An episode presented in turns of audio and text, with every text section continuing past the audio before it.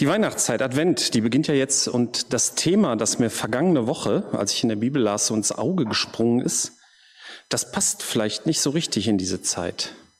Oder aber doch.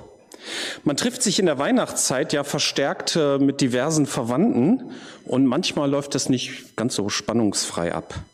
Und vielleicht hilft eine Betrachtung des heutigen Bibeltextes dabei, dass es in einigen Situationen spannungsfreier wird und dass wir eine schöne Zeit zusammen haben. Vielleicht gibt es bei euch auch gar keine Probleme in dieser Hinsicht.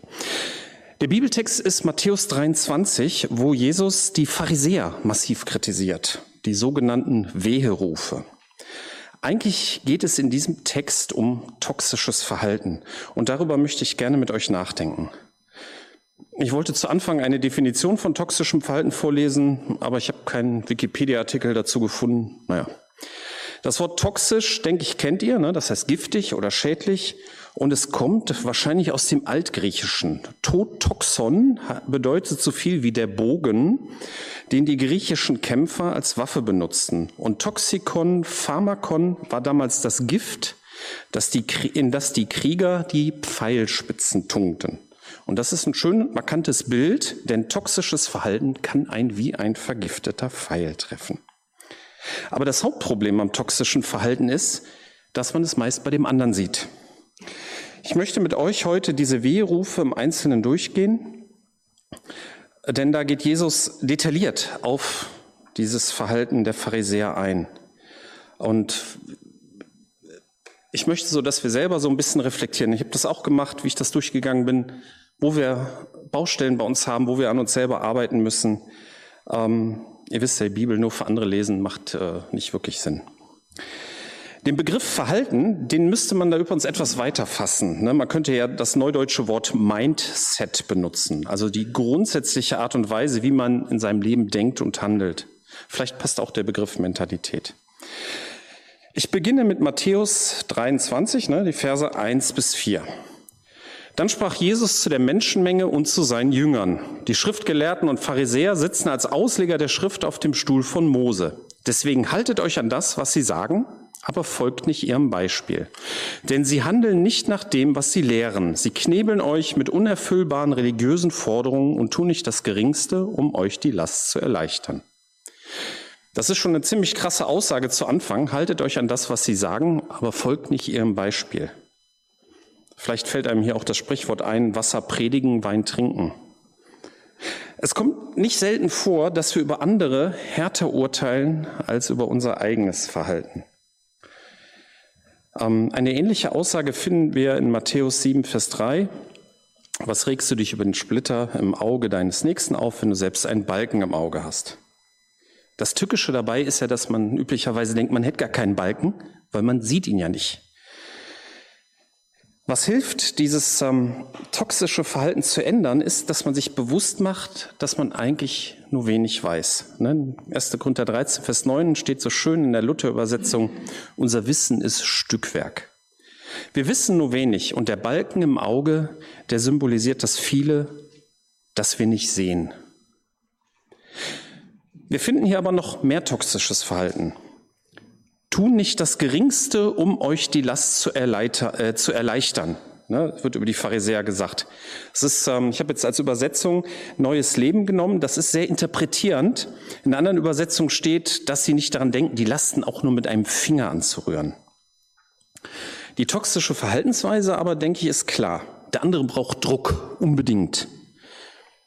Dazu vielleicht ein Beispiel aus der Politik. Ich weiß nicht, ob ihr die Diskussion mit dem Bürgergeld verfolgt habt. Die CDU hat ja unheimlich Wert darauf gelegt, dass es Sanktionsmöglichkeiten von Anfang an gibt. Ne, die Regierung wollte eine Vertrauenszeit von sechs Monaten haben und das wurde aber jetzt gekippt. Ich kann die Entscheidung an sich sachlich gar nicht beurteilen, ob das sinnvoll ist oder nicht. Aber ich finde es bemerkenswert, dass äh, manche Abgeordnete Sozialhilfeempfängern grundsätzlich misstrauen, aber für sich selber ganz schöne Aufwandspauschalen außerhalb des Gehalts in Anspruch nehmen, für die nichts nachgewiesen werden muss. Wir kriegen das einfach so. Und die müssen gar nicht begründen, dass sie das brauchen. 12.000 Euro zur Büroeinrichtung, monatlich 4.500 Euro. Die können die einfach so verbraten, ohne jegliche Nachweise. Hm, ist auch ein bisschen komisch. Andere Sachen müssen die schon nachweisen, aber das finde ich schon ziemlich viel. Man nimmt das für sich in Anspruch und fordert für andere Sanktionen, Überwachung und Druck. Also da rate ich generell zu großer Vorsicht, wenn Leute Druck für andere fordern. Und mir ist noch eine andere, eine weitere toxische Verhaltensweise in diesem Abschnitt aufgefallen. Jesus sagt hier, das finde ich ganz bemerkenswert, haltet euch an das, was sie sagen. Ähm, wir neigen häufig dazu, äh, also da nehme ich mich mit Sicherheit nicht aus, dass man auf Leute nicht hört, die sich äh, wie ein Arsch verhalten, sag ich jetzt mal so ganz platt, obwohl sie in manchen Punkten vielleicht das Richtige sagen. Und ich denke, man muss auch bei Aussagen von solchen Menschen mit der Haltung drangehen, prüft alles und das Gute behaltet. Das ist natürlich schwer, hat man keinen Bock drauf, aber es ist ein Zeichen erwachsenen Denkens, wenn man Aussagen rational beurteilt von Leuten, die, ja, die sich sonst nicht gut verhalten. Kommen wir zum nächsten Abschnitt, Vers 5 bis 12. Alles, was sie tun, tun sie nur nach außen hin. Am Arm tragen sie besonders große Gebetsriemen, haben dazu extra lange Fransen an ihren Gewändern. Und wie sie es lieben, bei Festessen am Kopfende des Tisches auf dem Ehrenplatz zu sitzen und in der Synagoge auf den besten Plätzen. Sie genießen die Beachtung, die ihnen auf der Straße zuteil wird. Besonders gern mögen sie es, wenn man sie mit Rabbi anredet. Lasst euch niemals Rabbi nennen, ihr habt nur einen Meister. Und ihr alle seid gleich, wie Brüder und Schwestern. Und bezeichnet niemand hier auf Erde als Vater, denn nur Gott im Himmel ist euer geistlicher Vater. Lasst euch nicht Lehrer nennen, denn es gibt nur einen Lehrer, und das ist der Christus. Der Größte unter euch muss dem anderen dienen. Derjenige jedoch, der sich über, den an, der sich über die anderen stellt, wird gedemütigt werden. Und die, die demütig sind, werden erhöht. Applaus und Anerkennung als Triebfeder für jegliches Verhalten das ist sicherlich toxisch. Mal Anerkennung, Applaus zu bekommen, das ist ja ganz in Ordnung. Aber wenn das das zentrale Handlungsmotiv ist, dann wird's übel. Dann ordnet man ja auch wichtigere Dinge dem unter. Dann fängt man an, Leuten nach dem Mund zu reden, um weiter Applaus zu bekommen. Man spinnt vielleicht Intrigen, um weiter im Vordergrund zu stehen. Aber ich glaube, das ist rational betrachtet jedem klar, dass so ein Verhalten ungesund ist. Aber denken wir mal ein bisschen weit gefasster. Es fängt ja an mit, alles, was sie tun, tun sie nur nach außen hin. Und da fiel mir der Satz ein, was sollen denn die Leute denken? Das geht so ein bisschen über Applaus und Anerkennung hinaus. Wie viel Raum gibt man in seinem Leben dem Satz, was sollen denn die Leute denken? Ab wann wird es toxisch? Ich habe zum Beispiel öfters gehört, so gerade so bei Freikirchlern gibt es die Angst, für eine Sekte gehalten zu werden. Deshalb ist es ganz wichtig, sich an ökumenischen Aktivitäten zu beteiligen. Was sollen denn die Leute denken? Also man kann sich natürlich an ökumenischen Aktivitäten beteiligen, wenn, sie, wenn man sie für sinnvoll hält, das ist schon klar. Aber wie ist das, wenn man sich bei manchen gesellschaftlichen Themen positioniert? Zum Beispiel beim Thema Abtreibung. Natürlich ist das wichtig, dass es Hilfsangebote gibt, es gibt Sonderfälle, wenn das Leben der Mutter in Gefahr ist und so weiter. Aber Mensch von Anfang an. Abtreibung ist falsch. Aber was sollen denn die Leute denken? Natürlich geht es nicht darum, Menschen vor den Kopf zu stoßen. Der Ton macht die Musik, freundlich in der Sprache, verbindlich in der Sache. Aber die Frage bleibt, was sollen denn die Leute denken? Wann wird es toxisch? Kommen wir noch einmal zu der Anerkennung zurück. Nennt niemand euren Meister, euren Vater, euren Lehrer. Ähm, das ist ein Text, der wirkt auf mich so ein bisschen seltsam. Also wenn ich Lehrling werde, wäre, würde ich meinen Meister vielleicht auch Meister nennen. Ich nenne meinen Vater auch Vater und hatte in der Schulzeit auch mit Leuten zu tun, die man als Lehrer bezeichnen würde. Ich weiß nicht, wer diesen Text bis ins letzte wortwörtlich umsetzt. Ich kannte mal einen Zeugen Jehovas, der wurde von seinem kleinen Sohn mit Vornamen angesprochen. Ich habe ihn allerdings nie gefragt, ob das mit dieser Bibelstelle zusammenhängt. Das habe ich nur vermutet. Meine Kinder nennen mich auch Papa, finde ich auch nicht schlimm. Ich denke, es geht um den Gebrauch dieser Begriffe im Zusammenhang mit Herrschaft und Überordnung, so wie es die Pharisäer verstanden und gelebt haben. In Vers 11 steht ja, dass der Größte unter ihnen den anderen dienen muss. Jesus führt hier den Blickwinkel ein, was nützt dem anderen? Und letztendlich heißt ja zu dienen, das zu tun, was dem anderen nützt. Und ohne diesen Blickwinkel auf das, was dem anderen nützt, wird Herrschaft und Überordnung in jedem Fall toxisch. manchen Fällen ist es auch schwer, sich zu einigen, was dem anderen nützt. Das macht es auch schwierig.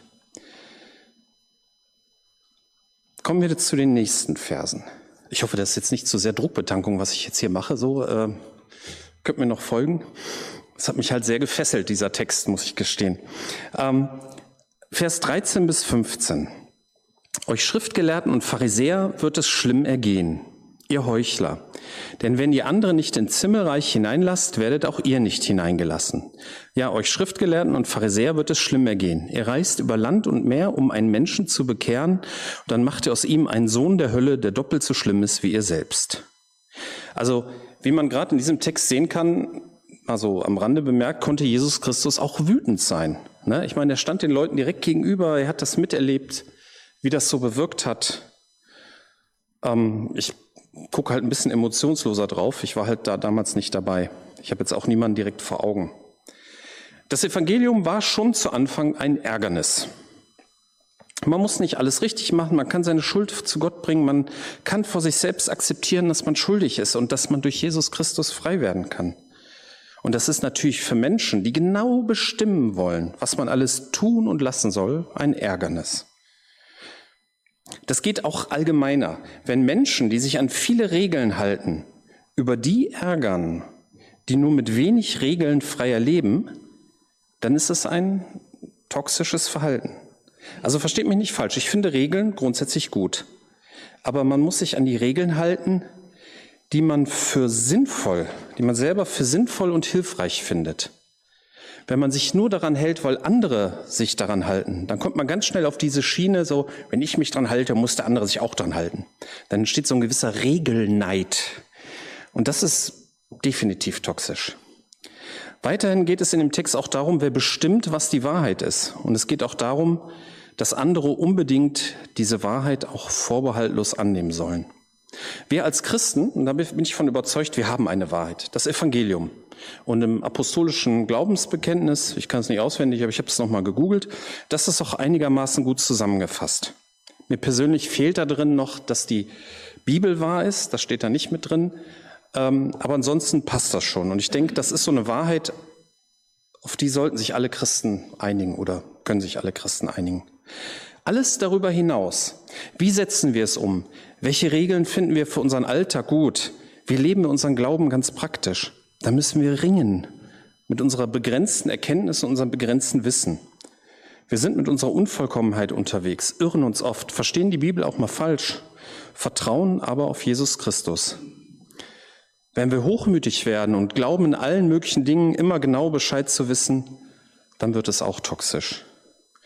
Und äh, das wird auch im äh, nächsten Abschnitt wird das auch deutlich, was das für Folgen hat. Ähm, Vers 16. Ihr blinden Anführer, schlimm wird es euch ergehen. Ihr behauptet, es habe keine Bedeutung, beim Tempel Gottes zu schwören. Einen solchen Eid kann man ruhig brechen. Und im selben Atemzug behauptet ihr, wenn man kein, wenn man beim Gold im Tempel schwört, müsse man sich dran halten. Ihr verbohrten Dummköpfe, was ist wichtiger, der Gold oder der Tempel, durch den das Gold erst heilig wird? Also ich lese den Abschnitt jetzt mal nicht ganz vor. Da ähm, lässt sich Jesus darüber aus, was die Pharisäer sich da so alles ausgedacht haben. Und eine ganz oder die, die Hauptlektion aus diesem Abschnitt ist eigentlich, wenn man glaubt, die Wahrheit gepachtet zu haben, dann wird man irgendwann dummes Zeug erzählen. Das ist ähm, das wird gerade aus diesem Abschnitt wird das ganz klar. Wenn man nicht diese, diese Demut behält, ein Lernender zu sein, sondern wenn man glaubt, so ich weiß das jetzt alles, dann wird man irgendwann wirklich dummes Zeug erzählen und man wird es wahrscheinlich auch selber nicht merken. Vers 23 bis 24. Euch Schriftgelehrten und Pharisäer wird es schlimm ergehen, ihr Heuchler. Solange ihr darauf achtet, auch vom geringsten Teil eures Einkommens den zehnten Teil zu geben, doch um die wahrhaft wichtigen Dinge des Gesetzes wie Gerechtigkeit, Barmherzigkeit und Glauben kümmert ihr euch nicht. Ihr sollt den Zehnten geben, gewiss, aber dürft die wichtigeren Dinge darüber nicht vernachlässigen. Ihr blinden Anführer, ihr siebt euer Wasser durch, damit ihr nicht aus Versehen eine Mücke verschluckt und dann verschluckt ihr ein Kamel. Und das ist schon eine spannende Frage. Was ist wesentlich und was nicht? Die Pharisäer haben ja zum Beispiel, mir ist es mal klar geworden, wie meine Frau gekocht hat, und wir hatten da so ein, so ein kleines, so ein kleine Gewürzblumentöpfchen da stehen und er hat da ein bisschen was abgenommen und dann, ja, die haben den zehnten Teil von so einem Zeug, ne? Ihr holt euch Petersilie fürs Essen und dann wird dann gemessen, vielleicht mit so einer Feingoldwaage, die dann so ganz genau ist und der zehnte wird dann in den Tempel getragen. Das ist riesen Aufwand und äh, nützt natürlich niemandem, so ein paar Krümelchen Petersilie in den Tempel zu bringen. Gerechtigkeit, Barmherzigkeit und Glauben, darauf kommt es an. Und wenn man das weglässt, dann wird eigentlich jedes Verhalten toxisch. Dann, dann, ja, dann wird es, wird es komisch. Den Zehnten zu geben ist natürlich in Ordnung, aber so dieses, dieses Kleinkarierte, ohne die richtige Einstellung, das kann nicht gut, gut werden. Vers 25 bis 28. Euch Schriftgelehrten und Pharisäer wird es schlimm ergehen, ihr Heuchler. Sorgfältig achtet ihr darauf, dass eure Tassen und Teller nach außen sauber sind, doch innerlich seid ihr durch und durch verdorben, voller Missgunst und Maßlosigkeit. Ihr blinden Pharisäer, wascht erstmal die Tasse von innen aus. Das Äußere wird dann von selbst sauber. Euch Schriftgelehrten und Pharisäer wird es schlimm ergehen, ihr Heuchler. Ihr seid weiß wie getünchte Gräber mit einer sauberen, ordentlichen Außenseite, doch innen voller Gebeine und Schmutz. Ihr gebt euch den Anschein rechtschaffener Leute, doch euer Herz ist voller Heuchelei und Gesetzesverachtung. Also hier ist ganz klar die fehlende Selbstreflexion das Problem. Ich bin gut und damit gibt es kein Problem. So dachten sie doch von sich. Doch Jesus blickt tiefer und deckt es in Wirklichkeit auf. Und man muss immer wieder bereit sein, seine eigene Einstellung, das eigene Verhalten zu reflektieren, nachzudenken, die Fehler zu Gott zu bringen. Das ist, das ist das, was frei macht und bereit sein für Veränderungen. Ja, kommen wir zum letzten Abschnitt. Ähm, Vers 29 bis 31, euch Schriftgelehrten Pharisäer wird es schlimm ergehen, ihr Heuchler. Also der sagt echt oft Heuchler hier. Okay, aber es geht ja um den Inhalt.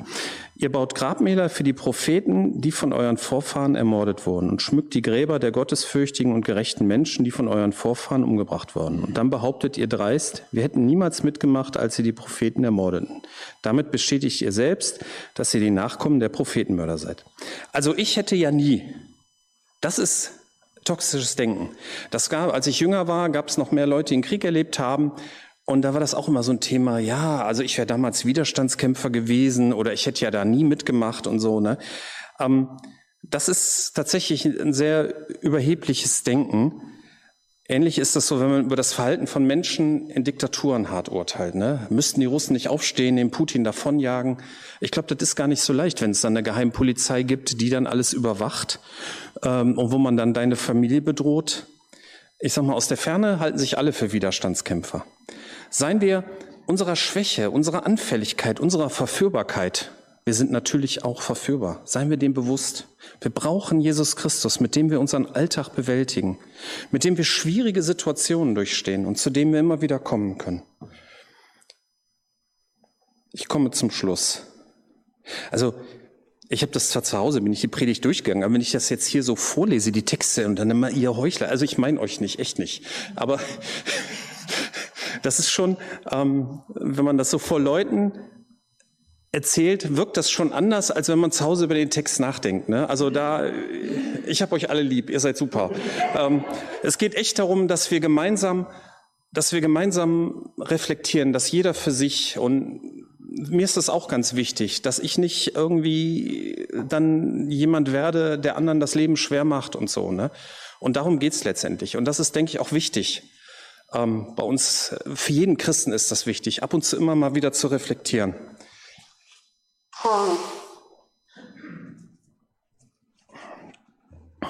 Aber ich möchte die einzelnen Punkte nochmal aufführen.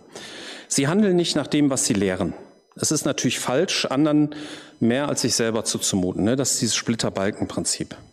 Und auch Druck auf andere grundsätzlich gut zu finden, das halte ich tatsächlich für toxisch. Das kann im Einzelfall sinnvoll sein, aber so dieses Grundsätzliche. Und trotzdem aber alles prüfen und das Gute behalten. Dann Applaus und Anerkennung darf nicht die Triebfeder des Handelns sein. Was sollen die Leute denken? Wie sehr bestimmt uns dieser Satz? Und wir brauchen den Blickwinkel darauf, was dem anderen nützt. Dann die andere Meinung. Das Evangelium ist wahr, macht frei und ist ein Ärgernis für viele, natürlich. Und für die Anwendung und Umsetzung des Evangeliums sind wir demütig mit unserer lückenhaften Erkenntnis unterwegs, vertrauen aber auf Jesus Christus. Und sich nur an Regeln zu halten, weil es alle machen, das ist nicht gut. Regeln sind sinnvoll, müssen sein, aber man muss es machen, weil die Regel sinnvoll ist. Und Regelneid ne, ist auch toxisch. Und wenn man glaubt, die Wahrheit gepachtet zu haben, wird man irgendwann dummes Zeug erzählen. Dann die Frage, was wesentlich ist, und das klar Gerechtigkeit, Barmherzigkeit und Glauben, darauf kommt es an. Und wenn das fehlt, dann wird es toxisch, insbesondere kleinkariertes Verhalten. Innen und außen, es ist eigentlich nicht wichtig, wie wir nach außen wirken. Wir müssen selbst reflektieren, zu Jesus kommen, damit unser Inneres ins Reine kommt. Dann wird sich auch das Äußere verbessern. Also ich hätte ja nie, ist ganz schön überheblich und ist auch toxisch. Seien wir uns unserer Schwäche bewusst und lasst uns immer, lasst uns immer wieder zu Jesus Christus gehen. Amen.